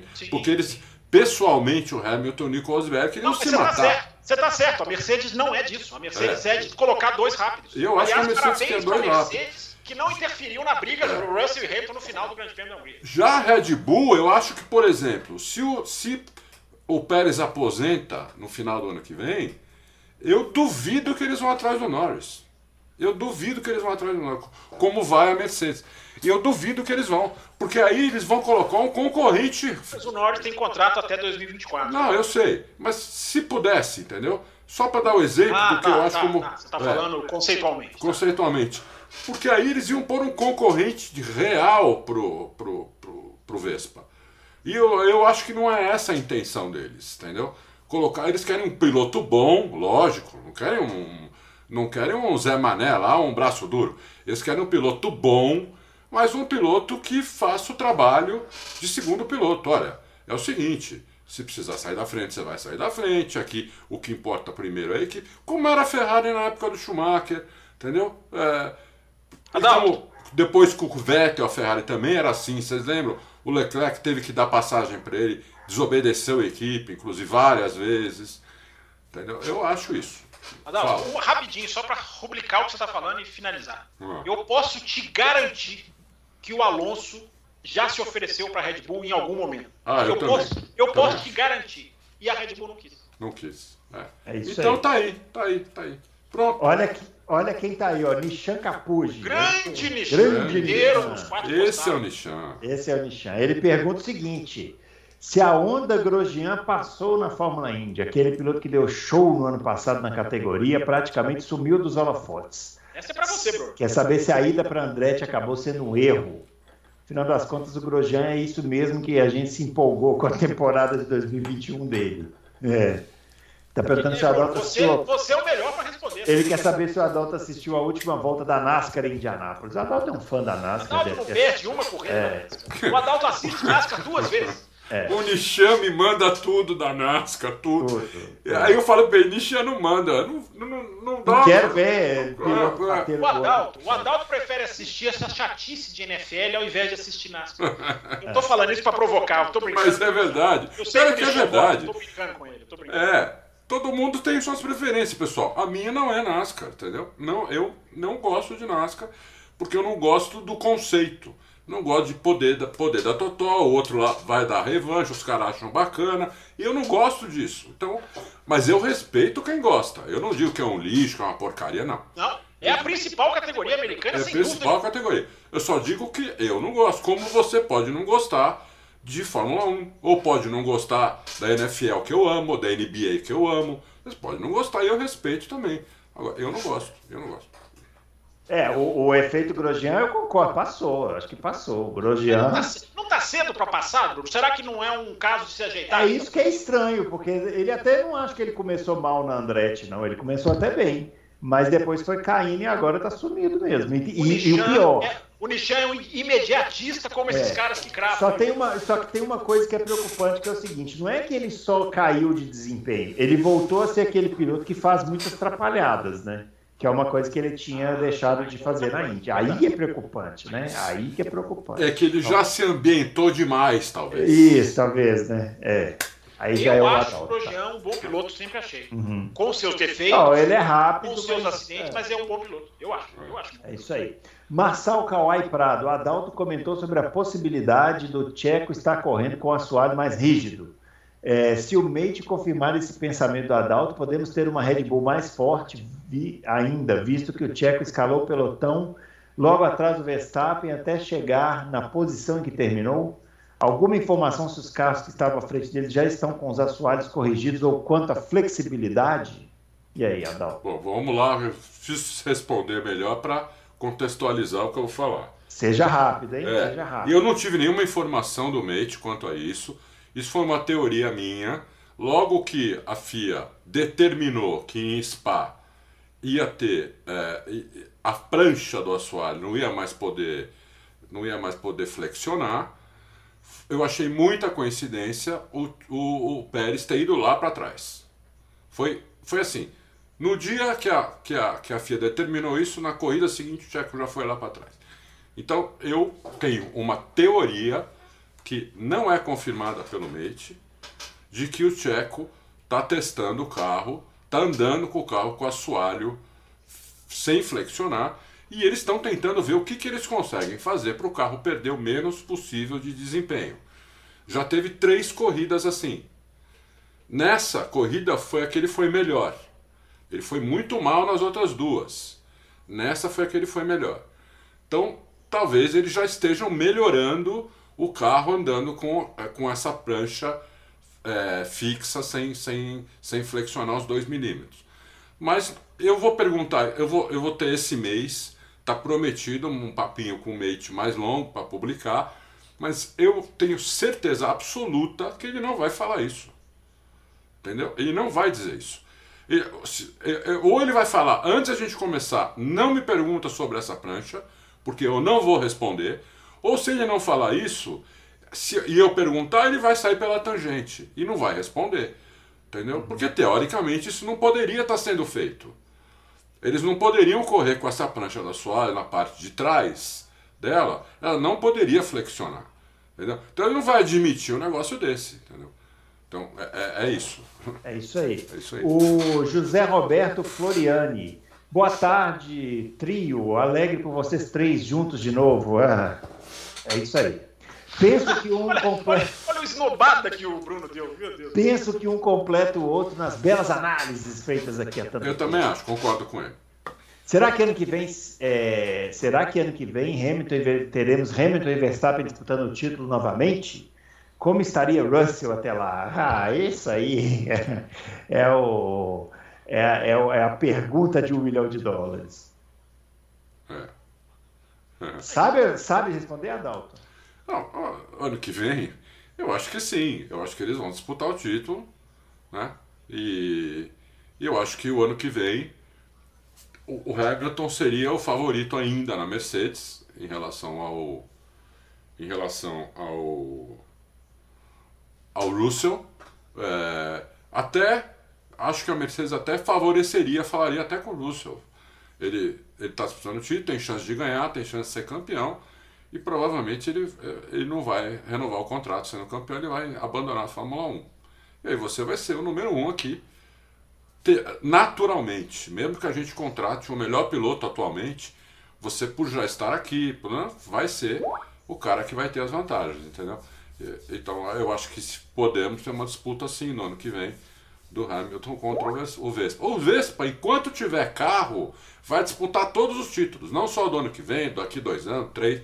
Ele vai, porque é jovem, tem fome, é um louco, entendeu? E acelera muito. Ele vai disputar. E tem o Adrenil e tem uma equipe espetacular e vai disputar título. Vamos lá, ó. o Romeu Silva Las Casas, essa reativação da parceria da Red Bull com a Honda pode atrapalhar os planos da Porsche de entrar na Fórmula 1? Boa pergunta, e aí, Fábio? De maneira nenhuma, é tudo arquitetado certinho, hum. é, a parceria vai até 2025, a Red Bull se beneficia de poder dizer que o próximo motor é novo, uma nova propriedade intelectual, a Honda ganha mais publicidade, é, tudo tá tudo engenhado certinho. É, essa essa estreitamento, essa volta mais oficializada da Honda que nunca saiu. A gente falou isso aqui o ano passado. É. Né, a Honda não saiu. Saiu. Aliás, a Honda ela, ela se escondeu publicitariamente. É, e ela corre o risco de ver o Verstappen ser campeão em Suzuka sem poder explorar lá motor Honda o oficialmente. O departamento de marketing da Honda é um lixo, é. hein? Cá entre nós. Vão se arrepender de novo. Não, eu acho que é o departamento técnico, que é o que tirou a Honda da Fórmula 1 para focar em outros projetos. Né? É. é. Então faz tudo parte do jogo. A Porsche chega em 2026 e aí já acabou essa parceria com a Honda. É tudo, tá tudo, tá tudo escalonado certinho, tudo calculado. Vamos lá, o Eric Novaes, Adalto, você não acha que essa porcaria de polarização que veio primeiro da política mundial, Ih, não somos nós que estamos falando, hein? Nós somos nós estamos falando. Agora atinge até o nosso esporte, não é muito ruim? Muito é. ruim, muito ruim. Você nem continuar a pergunta, é óbvio que é ruim. É óbvio que é ruim, é, é muito ruim, é, é terrível, entendeu? É, terrível. Quer dizer, você vê é. aí, em todo quanto é lugar, até no Auto Racing, que é uma coisa que está uh -huh. me espantando, uh -huh. os torcedor do Hamilton tentando diminuir o Verstappen e torcedor do Verstappen diminuindo o Hamilton. Quando os dois têm que ir para cima, porque, entendeu? É, não, não, não, isso é ruim. Polarização é sempre ruim. É sempre ruim, também acho. O Lebiju Gasly. É, ele deve ser fã do Gasly, né? É. é o Jamie Chadwick. A Jamie Chadwick vem para ser tricampeã da W Series com uma temporada super dominante. É, com resultados tão consistentes ao longo de três temporadas, vocês também não acham que ela já deveria ter recebido uma oportunidade para correr na Fórmula 2? Não dá para Williams perder uma joia, ela só tem 24 anos, sem nunca colocar ela para correr nas categorias de desenvolvimento. A minha resposta é isso. É. E aí, Fábio? É, ela é aquilo que eu falo desde que a W Series foi criada. É um campeonato que vai sem credibilidade, um campeonato que, uhum. que, que, que, segrega, não deveria, deveria ajudar as mulheres de várias maneiras, mas só mulher não adianta, não, não convence. Ah, eu acho uhum. que a uhum. Jamie Chadwick ela tem potencial, ela já ganhou de piloto homem. Ela, uhum. se diferencia das outras por causa disso. Mas, meu amigo, fizeram uma categoria que é um super efeito de marketing, maravilhoso, bota muitas meninas nos holofotes, mas tecnicamente não tem credibilidade. E aí ela vai ganhar o terceiro ano seguido é, e não vai avançar, é, é, até injusto com ela. Ela, é, ela poderia, ela tinha que estar, tá, ter uma chance, no mínimo, na Fórmula 3. Fórmula 2 talvez seja demais. Mas ela mesmo propõe uma discussão que é sensacional. É, e eu estou, inclusive, juntando material para ler sobre isso e para fazer uma coisa mais aprofundada. Ela propõe a discussão de como os carros hoje fisicamente não são carros para as mulheres pilotar e como a base tem que ser melhor feita lá atrás para as mulheres chegarem melhor para pegar esses carros de ponta lá na frente. A discussão que ela propõe é super saudável e ótima. Legal. O Adriano Eduardo está fazendo um comentário aqui sobre uma pergunta que ele fez na semana passada com uma comparação do Norris com o Rubinho, e ele pergunta qual é a prateleira que a gente coloca o Vettel da história da Fórmula 1. A gente respondeu uma pergunta idêntica a essa na quinta-feira passada, então vou deixar o Fábio responder. É, até quiser comentar sobre o Vettel, já que ele não estava aqui também no dia que foi anunciado, né, a, a aposentadoria. E aí, Fábio Campos, Sebastian Vettel na prateleira da Fórmula 1. É, eu até fiz uma live semana passada com o tema do Vettel mesmo e falei, né? O Vettel ele é um case, né? aquele inglês bem desnecessário, né? Aquele inglês bem, bem, feio, né? Bem feio. É, bem, bem. Né?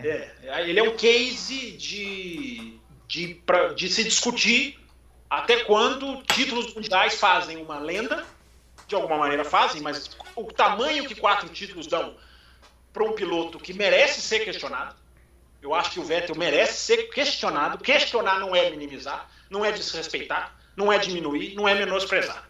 Questionar é questionar.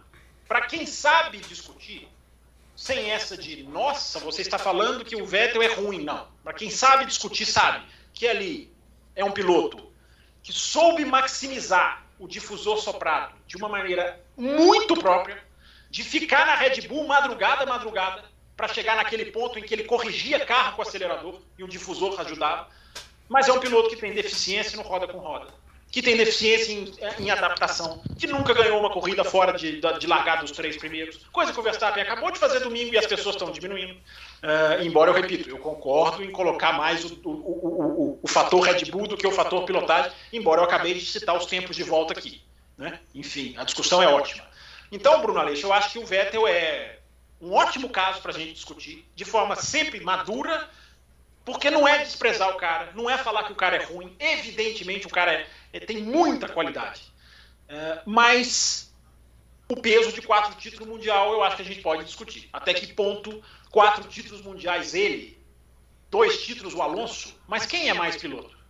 Quem tem mais imagem forte na Fórmula 1? Alonso ou Vettel? No final, agora, dessas, das duas carreiras. Então vamos colocar aqui no Alonso. Alonso não tem nem comparação. Então, então ele é uma, o Vettel é um ótimo, uma ótima fonte de discussão para quem sabe discutir, para quem não entra na polarização, que o ouvinte muito bem citou, e eu digo para ele, só intervindo na resposta, é, procure fugir disso, cara. Procure não é. seguir pessoas que vão para esse lado. Procure não debater com pessoas que você vê que são torcedores, fanáticos, porque não tem problema nenhum ser torcedor. Nenhum, claro que não. É, então, tente se isolar disso. Tente se isolar disso, porque faz bem. Faz bem para a cabeça. É, Vamos lá. Então, Bruno, eu acho que o Vettel, o Vettel, nem sei se a pergunta era essa, mas enfim, a análise que eu faço do Vettel é: vai deixar um legado.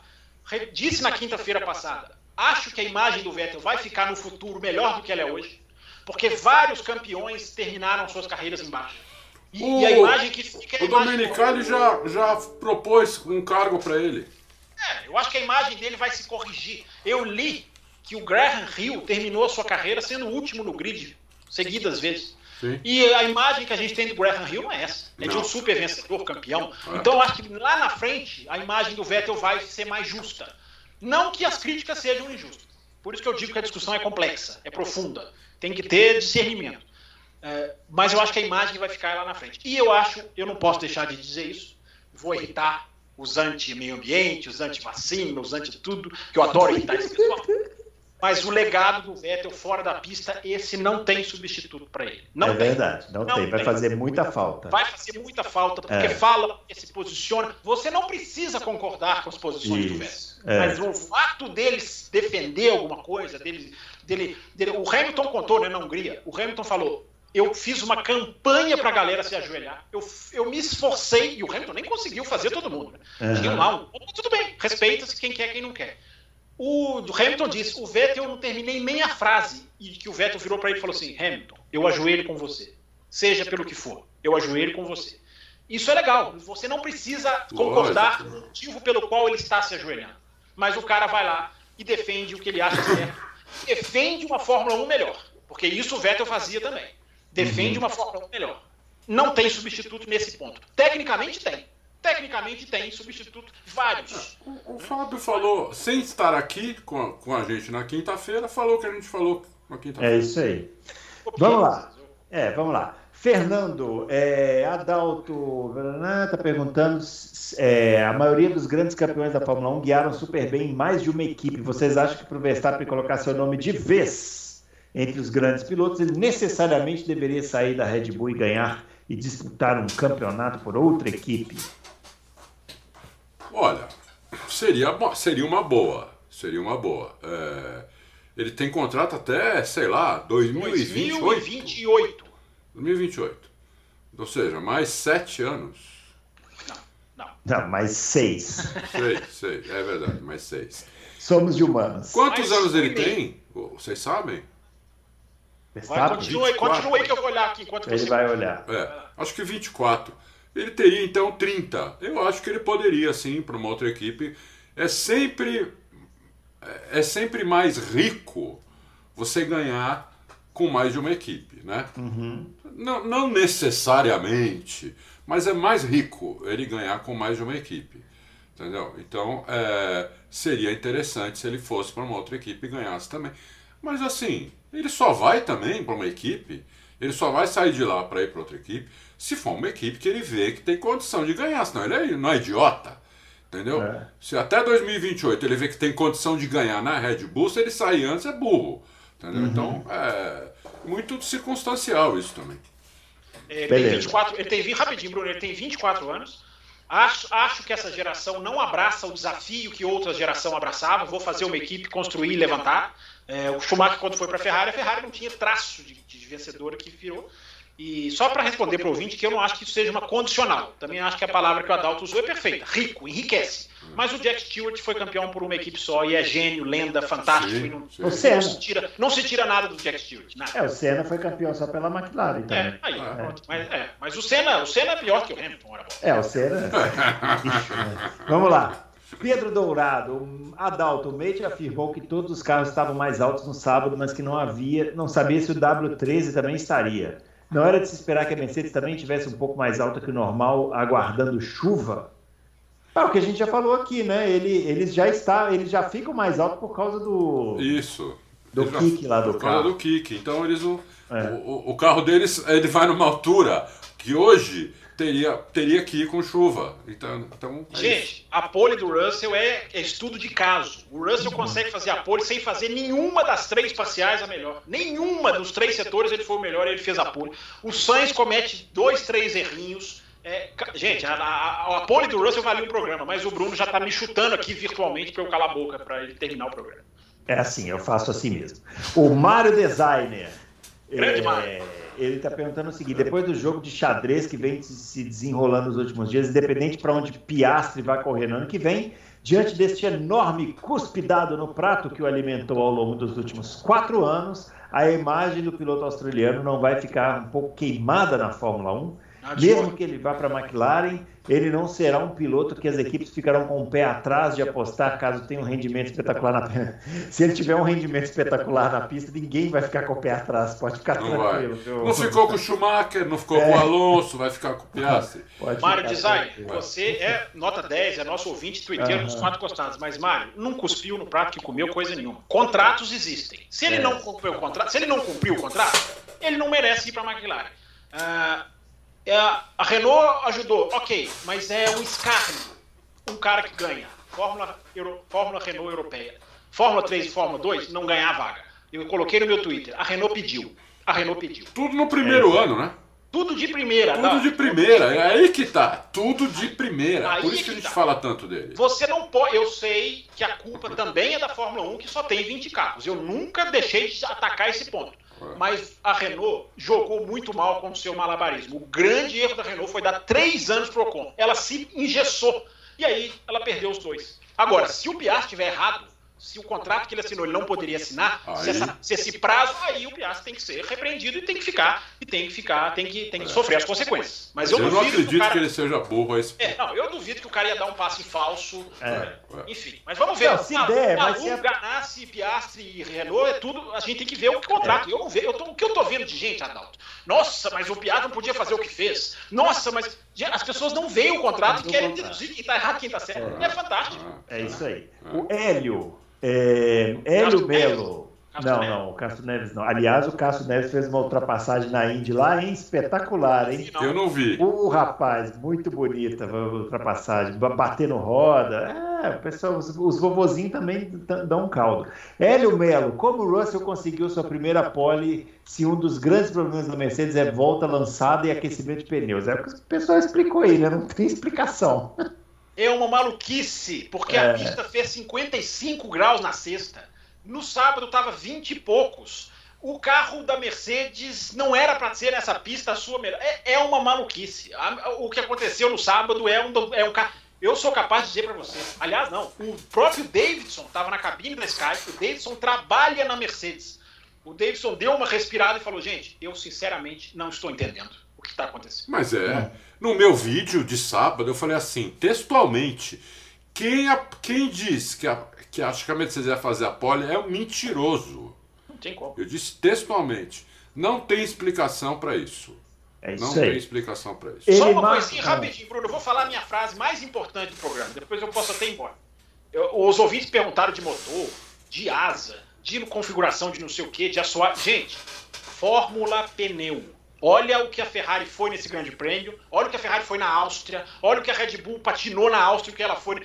Fórmula pneu. Isso está decidido. Para mim, acabou esse negócio de reta. Esse aqui é melhor de reta, esse aqui é melhor de curva. Claro que vai fazer diferença em algumas provas, mas o pneu, como você trata o pneu, faz com que a Ferrari na Áustria, com tantas retas, dê aquele baile na Red Bull. É pneu. Esse é o nome ele, Elimar Soares manda uma pergunta assim gigantesca. Eu vou tentar, vou tentar resumir aqui, é, porque é, notei na Hungria que os carros pareciam estar andando mais alto no sábado, talvez por conta da água na pista. Como subir a altura do carro diminui a eficiência do assoalho do carro, os túneis de Venturi perdem downforce. Acho que a Mercedes anda já na altura que dava para andar sábado. Isso acaba que a Mercedes foi aproximada nas duas na ponta dessa forma no domingo. É o que nós comentamos aqui, né? Isso, é. Até porque não pode baixar o carro de sábado para domingo. É, então 2023 querem mudar o regulamento, aumentando a altura dos túneis de Venturi no assoalho. Isso vai fazer Ferrari e Red Bull, em comparação a 2022, perderem downforce. E em 2023 o conceito da Mercedes pode funcionar. Afinal, talvez não vai ser 70% do downforce gerado pelo assoalho. Vai depender um pouco mais das asas. Como a Mercedes atualmente não consegue gerar tanto downforce quanto a Red Bull e Ferrari no assoalho, 2023 pode dar alguma briga de três, assim como na Hungria? Ah, eu acho que pode. Eu acho que pode. Vou torcer para isso. Se não der de quatro. Se puder uhum. ser de quatro, eu prefiro. Mas três seria, já, já seria excelente. Três com pilotos bons. Todas as três equipes têm. Você não tem um piloto aí meia boca na minha, na minha. O piorzinho ali, que não é meia boca, é um bom piloto, é o, é o Pérez. Ele é um bom uhum. piloto, ele não é meia boca. Você não tem um meia boca ali, entendeu? Lógico, tem, você tem avião, mas os outros são muito bons pilotos que o avião come, co, cometeu um erro, fizer uma merda, ele vai lá e, e carca ele, entendeu? Então... Bruno, a pergunta do ouvinte é muito bem escrita, muito bem é. informada, muito, uhum. tá falando tudo certinho, mas é, a gente tem que esperar, porque as mudanças para 2023 vão envolver enrijecer a borda do assoalho, vão envolver aumentar a garganta final ali do assoalho, então vai ser mais ainda complexo, mas a pergunta dele está na linha certinho. Uhum. É. O Simia pergunta. Ele faz uma pergunta que a resposta é rápida. Quem é melhor, Senna ou Hamilton? Quer ver? Não, ele pergunta o seguinte: com essa dança das cadeiras na Fórmula 1, se pudesse mudar o grid todo atual da Fórmula 1, qual seria o melhor grid possível? Pô, meu.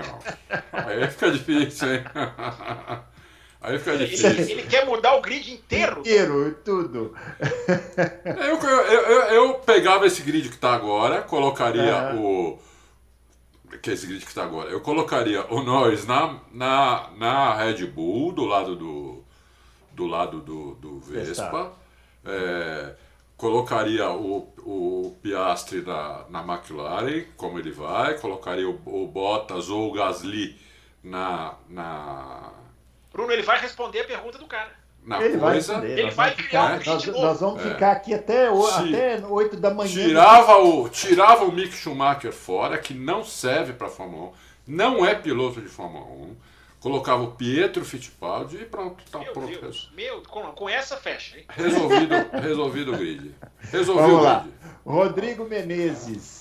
É, tá falando que é a primeira vez que ele pergunta aqui, muito bem. Bem-vindo. É, pergunta se a atuação do Verstappen largando em décimo e ganhando a corrida na Hungria pode ser comparada ao Hamilton em Interlagos no ano passado. Hamilton fez mais ultrapassagens por considerar a sprint do sábado, porém a Hungria é uma pista mais travada e dificulta a ultrapassagem mas tecnicamente muito diferentes, né? A situação é, do motor é. do Hamilton ali, faltava poucas é. provas, podia jogar o motor lá em cima. A, o, o, Verstappen veio muito mais nos undercuts, fez essa volta de saída do box. É, são circunstâncias bem diferentes. É. Para mim, André... para mim o é. final de semana do Hamilton no ano passado no Brasil foi um dos melhores que eu vi na minha vida de qualquer piloto. Uhum. Não, eu falei isso aqui, inclusive, depois é, do. do depois daquela coisa que eu falei. O domingo não é tão brilhante como estão falando, é. mas o, o, o, o, final de o semana é, é, é, Graças à sprint. Que poderiam ser seis, mas vão ser três, por causa da FIA, que não quer seis. Que maravilha. Ah, que pena. O André Aires, quão decepcionante é a temporada da McLaren, que no ano passado brigou com a Ferrari pelo terceiro Mundial de Construtores. É, bem decepcionante. É bem decepcionante, porque eles estão muito. estão em quarto, mas muito quarto, quinto disputando ali com a, com a Alpine, então, quinto, né? né? Quinto, é. Mas, mas muito atrás, muito atrás. Não, não, é, precisa de alguma circunstância aí. O ano passado até teve, mas eles estavam melhores, né? Ganharam em Monza com todo mundo na pista, se bem que o Hamilton e o Verstappen também bateram. Mas bateram não, atrás. Mas o Ricardo, é, o Ricardo estava na frente. É, o Ricardo já estava na frente. Então, é, é decepcionante mesmo. É, é decepcionante. É. A esperança, rapidinho, a esperança é que existe uma reestruturação de bastidores. A McLaren está mudando muita peça, está é. se reestruturando financeiramente. Então, essa é uma esperança, mas que é uma decepção, é de um estar tá lá na frente. É isso aí. O Zezão também está perguntando o seguinte: se a, se a gente acha que a Mercedes pode surpreender na segunda parte do campeonato com essa nova regra do assoalho. Eu não digo que vai, mas eu digo que pode. É, vamos ver, gente. Pode não fazer diferença nenhuma. Eu. É. Ó, o Kleber, Kleberson pedindo pra gente comentar o que, que, pode se esperar do Piastre na Fórmula 1. Bom, primeiro precisa saber onde ele vai correr, né? Se é na McLaren mesmo.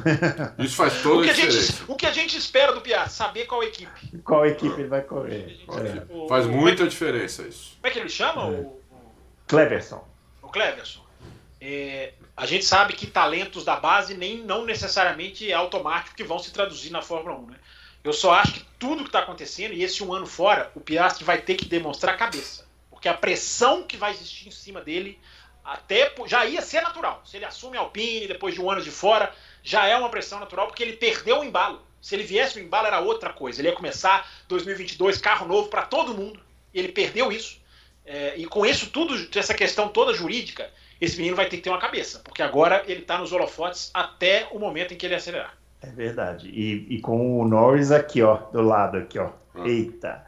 Ó, o, por último aqui, a última pergunta, Mailton Tavares, se já é uma certeza por parte da FIA que para o GP de espaço era necessária a mudança dos assoalhos das equipes. Sim. Ou não está totalmente definido? Sim, né? Sim. Não, sim. Definido. Tá, a vistoria da FIA vai ser diferente. Isso. Quem uhum. mudar, mudou. Quem tiver que mudar, mude. Quem não tiver, que não Muito bem explicado. Não é o assoalho, é a isso. prancha. Isso, isso. É a prancha, aquela prancha teoricamente de madeira, que quase nenhuma é mais de madeira, mas tem a não é mesma é, agora densidade. Agora é, um material sintético. Ó, Rubinho, ó, Rubinho, grande Rubinho. Isso, essa prancha aí que o Fábio está mostrando. É essa prancha. O, o lance é, é isso aí, que não pode flexionar na parte de trás. Eles estavam cortando isso no meio Aqui, ó, o Rubinho já cortou. O Rubinho era um falcatrua. esse, esse Rubinho. É, é. Mas, ó, gente, eu não tinha visto, não, mas é isso aqui mesmo. Eles estão fazendo justamente esse braço aqui para separar mesmo. Isso aqui é. é enfim. Então. E esses buraquinhos aqui, que no meu caso aqui são do parafuso, mas que no, no assoalho existem, porque é onde a FIA apoia o carro para medir asa, suspensão, essas coisas. Esses buraquinhos aqui, as, as, as equipes estavam deixando os mais macios, eu diria. E agora eles serão, eles não vão poder ter um efeito de entrar para dentro como eles estavam tendo. Isso. É isso aí. Muito bem, pessoal, é isso. Finalizando Loucos por Automobilismo. Esse final de semana, um final de semana mais tranquilo, né? Fórmula 1 não vai correr, por agora férias, vai ter férias, né? Estaremos aí mas na próxima terça nós estaremos aqui para falar mais sobre automobilismo. Vamos ver o que vai acontecer nesses bastidores da Fórmula 1 aí, né? Tem muita água para rolar, né? Vamos ver o que vai acontecer. Muito bem. Grande abraço para todo mundo. Não se esqueça do joinha no nosso vídeo, de se inscrever no nosso canal. E a gente volta na próxima terça com a edição 245 do Loucos eu, eu ainda tenho live hoje. Esses dois vão pôr o pé para cima. Fábio Campos tem live daqui a pouco. Quando você estiver assistindo esse programa, provavelmente ele vai estar na live. Aí você dá um pause assiste a live e depois volta aqui para assistir o resto. Não, entendeu? não tem corrida, dá para assistir tudo. Dá pra é. Assiste tudo, assiste isso tudo. Isso aí.